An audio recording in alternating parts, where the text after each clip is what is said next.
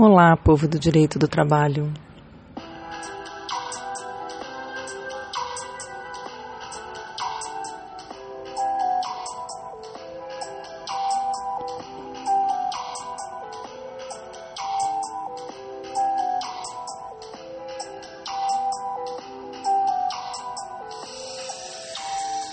Bem-vindas, bem-vindos, bem-vindes ao podcast Drops de Direito do Trabalho. Eu sou Andréa Pazol, sou juíza do trabalho, professora de Direito do Trabalho, e é nessa condição que eu trago aqui para vocês pílulas de informação para despertar o interesse sobre a matéria e ajudar vocês no desenvolvimento de um trabalho de excelência como operadores do direito do trabalho. Eu espero que estejam todos bem. Nós estamos numa situação realmente bastante calamitosa. Agora nós estamos na fase da vacinação dos nossos idosos. Espero que os idosinhos de vocês já tenham conseguido se vacinar, que estejam passando bem, mas realmente a situação é muito difícil. Hoje é dia 25 de março, faz um ano da primeira legislação é, faz mais de um ano, né? Porque foi dia 22 é, da legislação inicial de pandemia, da legislação de emergência trabalhista com a MP 927 e nós seguimos ainda numa situação de pandemia, de calamidade pública, sem MP 927, o que eu não sei exatamente se é bom ou ruim, porque ela também não era exatamente o que a gente gostaria em nenhum âmbito, é, mas também sem as opções da primeiro MP 936, depois Lei 14.020. Então, para quem tem vínculo de emprego e a situação está bem difícil e não é possível teletrabalho e as, as questões relacionadas a fechamentos e tudo mais, de fato, lockdown e fechamento de empresas, impossibilidade de funcionamento sem auxílio governamental, não é exatamente aquilo que vai ser mais eficiente, porque realmente estamos atingindo um ponto crítico, não é mesmo? É, eu, eu não sou governante, né? Então, quando às vezes alguém pergunta, mas o que é para fazer? Gente, aí é que tá, não é, não é comigo. Mas a gente tem algumas ideias do que não deu certo, né? A gente já sabe, algumas coisas que não deram certo, algumas coisas que deram certo, mas que a gente precisa de suporte governamental para serem feitas no novamente.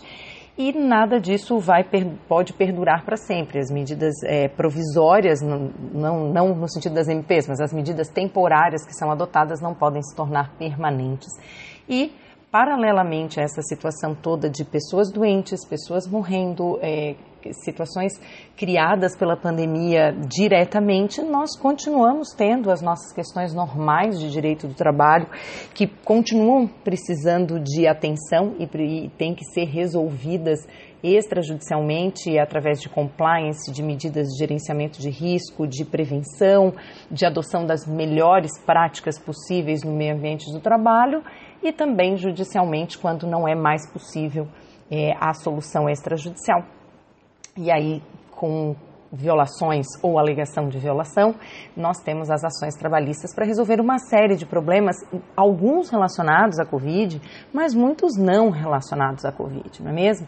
Então, nesse período em que a gente não teve, é, nessa última semana, eu tinha falado do decreto e depois falei da decisão do STF, né? E depois disso, eu sei que tem bastante gente escrevendo sobre isso, então eu só trouxe aquelas noções gerais. É, ainda há muita coisa para ser falada, eu vou aguardar mais um pouco, como eu tinha falado para vocês, só vou falar de novo sobre isso quando a gente tiver a decisão publicada, os embargos. Agora já temos reclamações junto ao STF de descumprimento da, da decisão e como o STF vai determinar que isso seja desenvolvido pelos juízes de primeiro grau. Alguns até falam, ah, os juízes não estão cumprindo a decisão do STF. O fato de ter uma reclamação dizendo isso não quer dizer que seja verdade, isso é apreciado pelo STF. E não é uma questão de cumprir só ou não cumprir, são interpretações que eu falei para vocês que podem ser dadas, até porque a decisão em si, e justamente porque ela não foi publicada ainda, ela deixou diversos buracos e dúvidas nas pessoas em relação a, a questões de extra petita, porque não havia discussão sobre a questão do IPCA, então a Selic foi uma inovação na decisão, é, não abrange a questão de juros para diversos entendimentos, existem juros moratórios, juros compensatórios, então há, há aplicações conforme a decisão, mas com interpretações diversas, porque o direito é lindo e é assim mesmo. Mas, em não tendo nada tão inovador nesse último período. Eu não vou falar da, da MP do auxílio emergencial, porque foge da, minha, da minha proposta para podcast, que é aquilo que diz respeito às relações de emprego, relações de trabalho constituídas, e o auxílio emergencial é pago exatamente para quem não está nessa situação. É, então vamos voltar, eu quero falar mais um pouquinho de assédio moral. Quero continuar o assunto do assédio moral que eu comecei, era para ser a parte 1 de fato, né? Eu tinha avisado que seria a parte 1, aí tem gente que, so, que pensou, ah, nunca mais ela volta com a parte 2, né?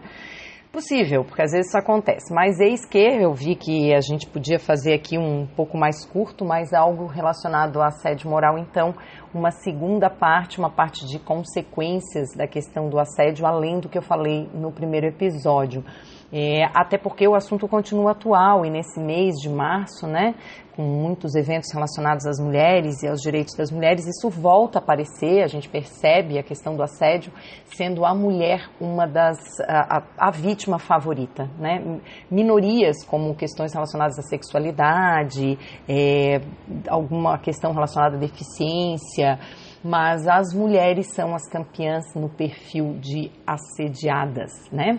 Não só no Brasil, mas é, para nós aqui é suficiente. E aí, justamente por conta disso, eu estava fazendo uma pesquisa e eu vou colocar, além do blog, lá no evoluindodireitodotrabalho.com, tem o blog, já tem um texto sobre assédio moral, justamente sobre essa, essa, primeira parte, com os conceitos, que nós já vimos no outro episódio, mas eu vou colocar mais um texto e no canal do Telegram, Evoluindo Direito do Trabalho. Então, quem não está no canal do Telegram Evoluindo Direito do Trabalho, by Andrea Pazold, eu convido para entrar fortemente. Lá eu vou colocar algumas decisões que eu encontrei voltadas para essa situação da mulher como a assediada no assédio moral, tá? Também no canal do Telegram vai começar a, o estudo do livro Teoria do Ordenamento Jurídico de Norberto Bobbio, a partir da live que eu fiz com o professor César Pazo, que é um especialista em Norberto Bobbio, não exatamente sobre esse livro, mas lá foi a, a live foi para contextualizar as pessoas sobre quem é Norberto Bobbio, se tem alguém que ainda não conhece, e eu vou fazer o estudo do livro do, da Teoria do Ordenamento Jurídico, porque ele é o mais voltado para a nossa atividade, não só de direito do trabalho, mas de de qualquer operador do direito, mas ele tem um conhecimento mais genérico. Eu não quero falar da parte de política jurídica, nem da parte Estado, governo e sociedade, o que seria mais teoria política e direito constitucional, porque aí realmente não é o nosso foco, eu não tenho nem conhecimento nem para abordar esse tipo de tema. Então, o estudo vai ser no mesmo sentido, no mesmo sistema de princípios do, do direito do trabalho do Plá Rodrigues, lá no Telegram também, no mesmo canal. Então, quem quiser acompanhar, fica mais do que convidado convidado. A live com o professor César já subiu para o YouTube também, então convido vocês, quem não assistiu, quiser assistir no YouTube, compartilhar. Ficou muito boa, eu sou suspeita, mas ficou linda essa live. E ela está lá no YouTube, Evoluindo o Direito do Trabalho. Convido todos para se inscreverem também no canal. E feitas essas, esses avisos, feitos os avisos paroquiais, vamos então começar ou retomar o nosso assunto. Quanto ao perfil do assediador, gente, é, não há necessidade no assédio moral, vejam que essa é uma distinção para o assédio sexual, no assédio moral não há uma exigência de que o assediador seja uh, superior hierarquicamente ao assediado embora essa seja a situação mais comum.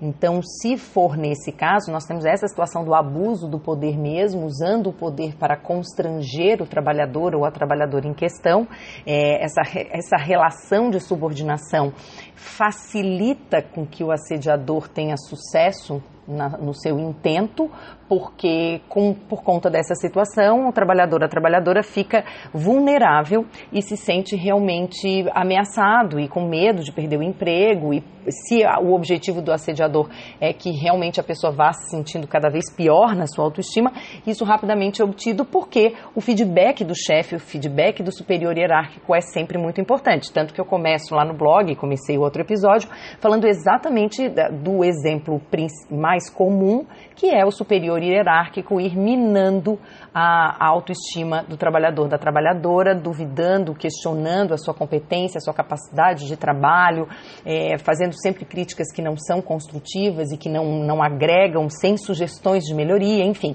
Então, é o mais comum. Mas pode ser alguém, é, um subalterno, que quer ocupar o cargo do chefe, tá? Então, pode ser alguém que é, comece, que perceba é, alguma fraqueza, vamos chamar assim, embora não seja a melhor palavra, mas alguma vulnerabilidade específica, melhor assim, do seu chefe ou da sua chefe.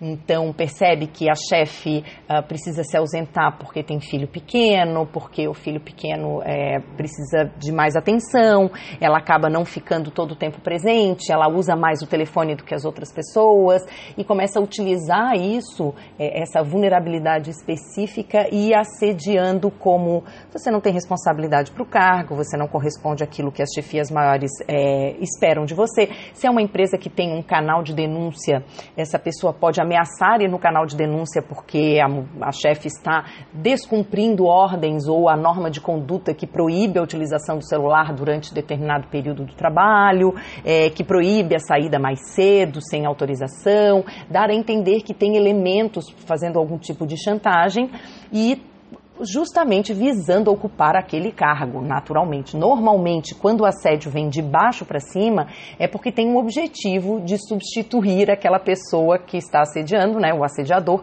naquele cargo, naquela função. Existem assédios que não têm um objetivo claro, Tá? Então, é, quando é de cima para baixo, muitas vezes é porque o chefe quer que o trabalhador peça conta, né? que ele peça demissão, que ele saia. Às vezes isso pode vir até como uma orientação superior. Olha, a gente não está despedindo ninguém, mas a gente quer que as pessoas peçam demissão. Então, a gente não está despedindo, mas a gente quer que eles saiam. A gente precisa dar uma reduzida. Então, vamos ver aí o que, que a gente pode fazer. Isso já aconteceu, aconteceu na Europa e tal. Então, é, declaradamente, né? em alguns outros lugares também.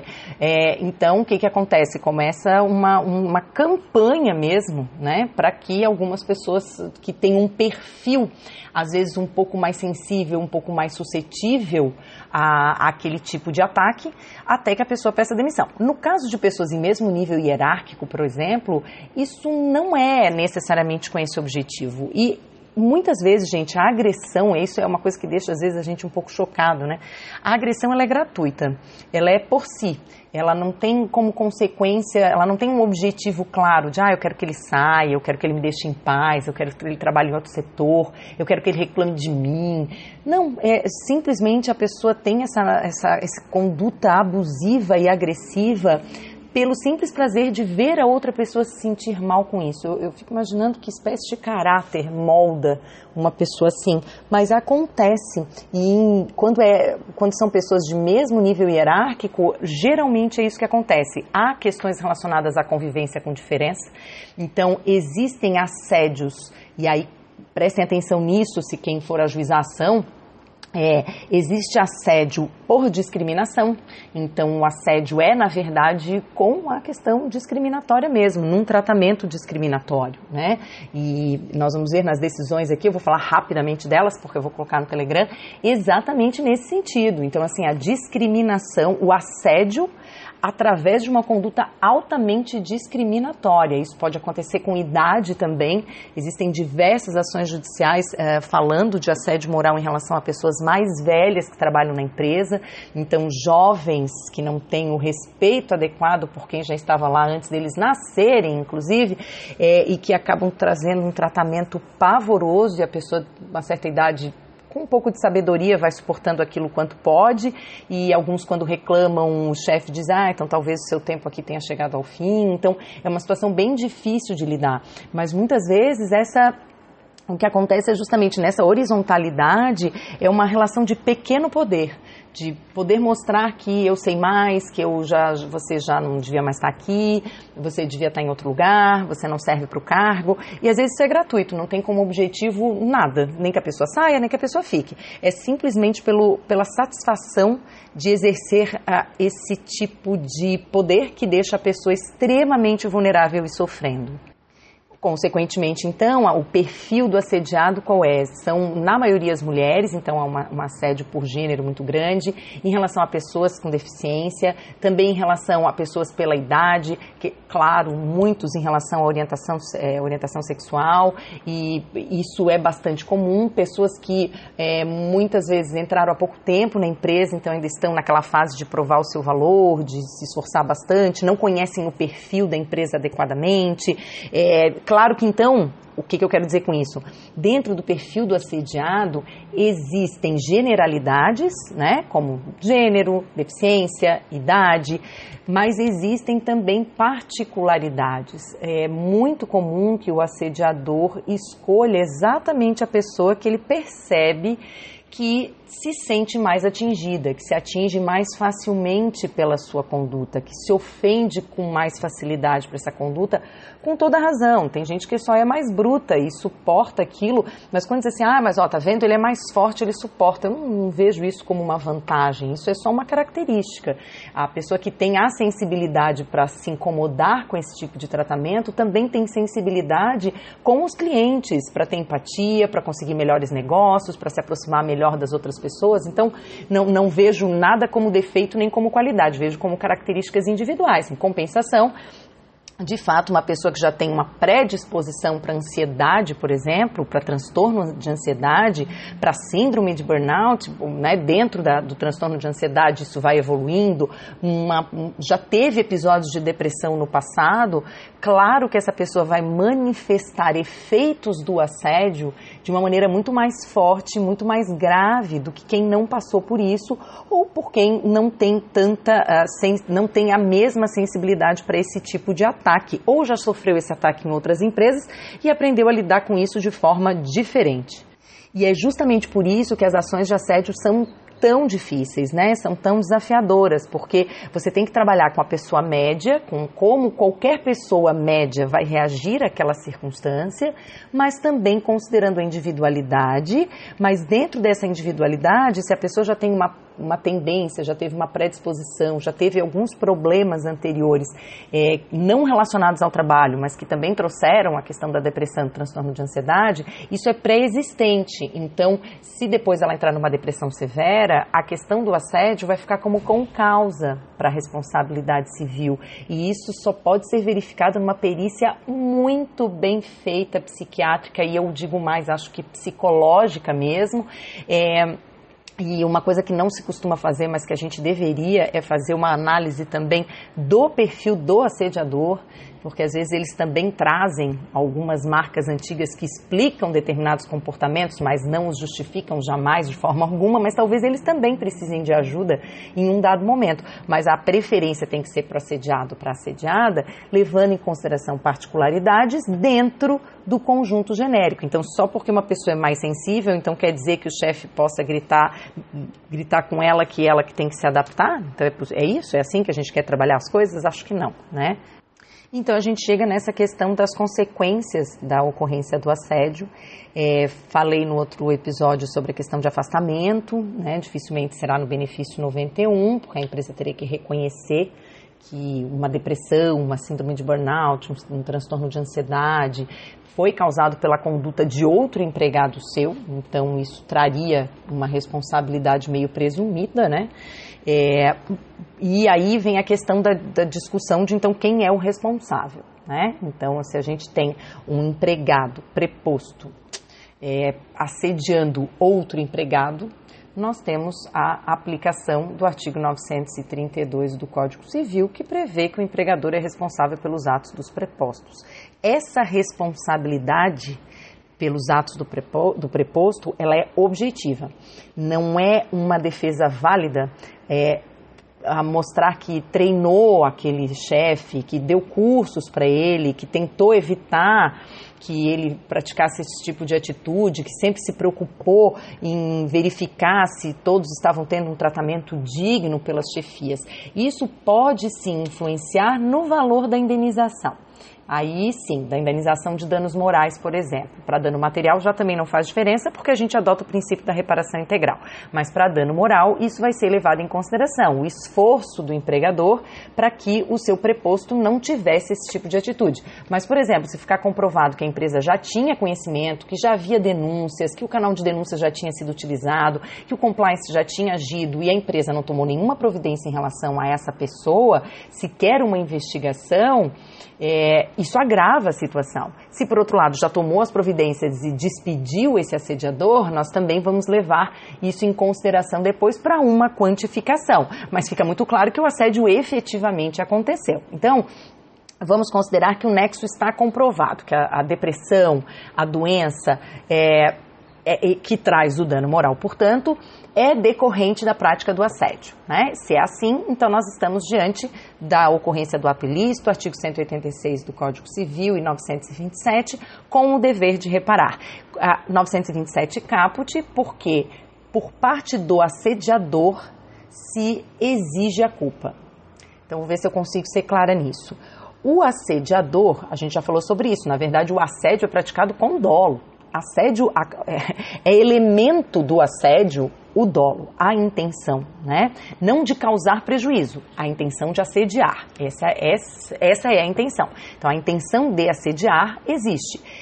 Só que a partir dessa responsabilidade subjetiva, no sentido de que do assediador se exige a culpa, a do empregador em relação ao ato do empregado, que é culposo, essa é objetiva, porque é a responsabilidade do artigo 932. E é solidária por conta do artigo 942 também do Código Civil, com o próprio assediador. É só porque cabe ao trabalhador, a trabalhadora como vítima, escolher de quem que ela quer cobrar. E é claro que é mais interessante cobrar da empresa, né, do que cobrar do próprio assediador. Mas é possível. A questão de cobrar do próprio assediador é que também tem algumas questões relacionadas à competência, tá? Então, às vezes, é melhor realmente deixar só por conta da empresa e a empresa toma as providências que achar cabíveis. Tem gente que opta como estratégia de colocar também um assediador no polo passivo para evitar que depois a empresa invente de levar ele como testemunha no processo. Porque é óbvio que ele tem interesse. De vez em quando me aparece alguém querendo ouvir o assediador como testemunha.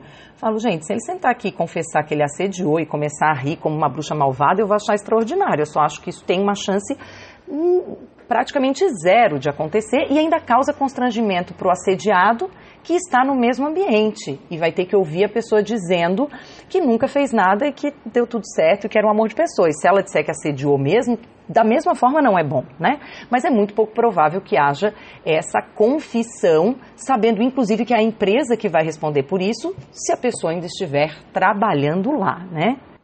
Então, em resumo, é, caracterizado o assédio em si, como nexo, surge o dever de indenizar.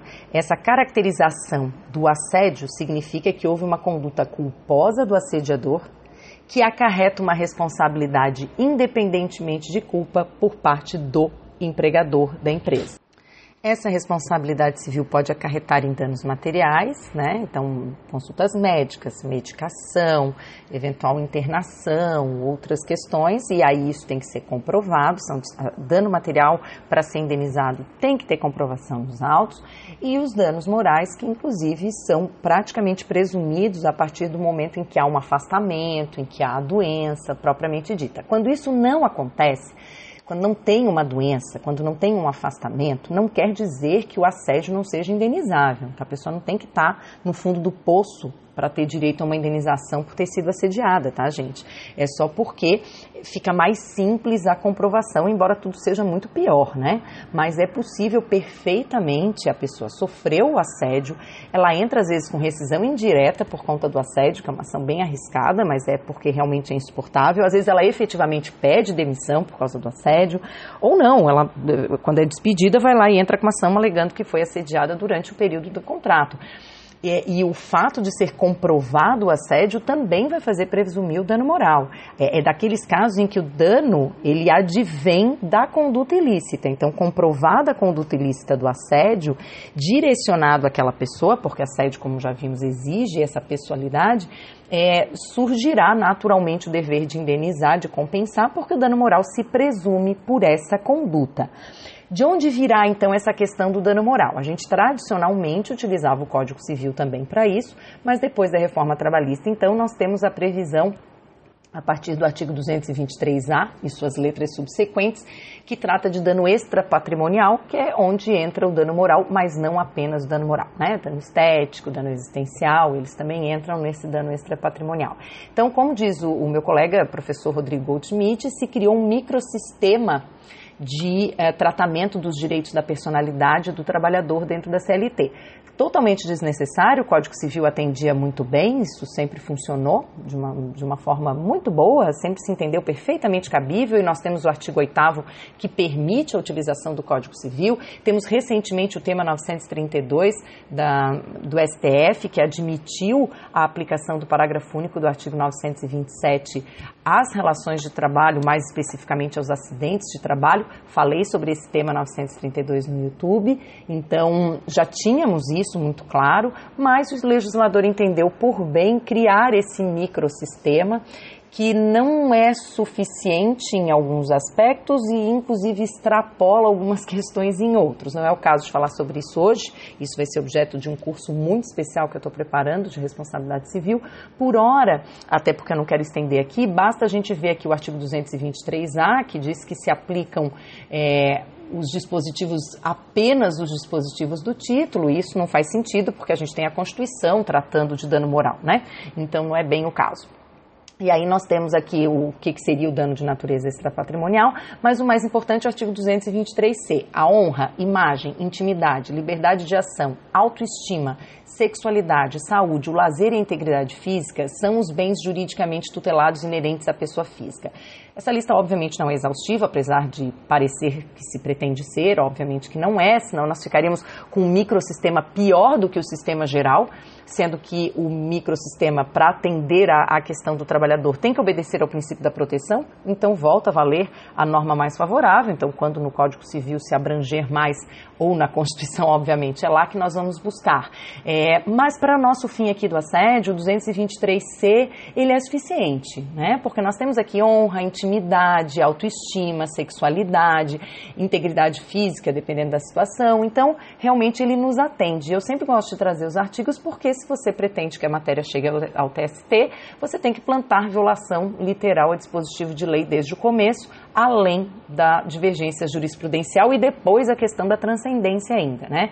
E aí o artigo 223Z é, diz que são responsáveis pelo dano extrapatrimonial todos os que tenham colaborado para ofensa ao bem jurídico até aí, beleza. Aí, na proporção da ação ou da omissão, isso não existe né, no, no direito brasileiro. É, responsabilidade solidária não, não tem proporcionalidade. Tá? Não é como pagamento de verbas por responsáveis subsidiários de acordo com a tomada de serviço em determinados períodos.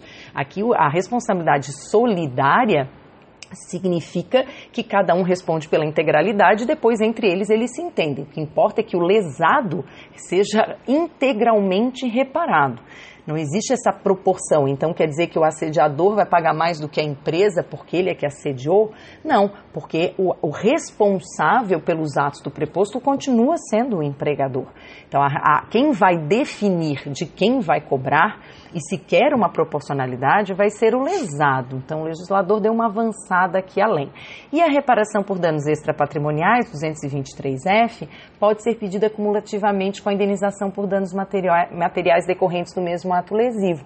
Então nós podemos juntar aqui esses artigos com o Código Civil, o fundamento pode continuar sendo a questão do ato ilícito, porque é o que fundamenta o dano extrapatrimonial, é o artigo 186 do Código Civil e depois o artigo 927, são eles que trazem a ideia de ato ilícito, né, para depois chegar no dano extrapatrimonial.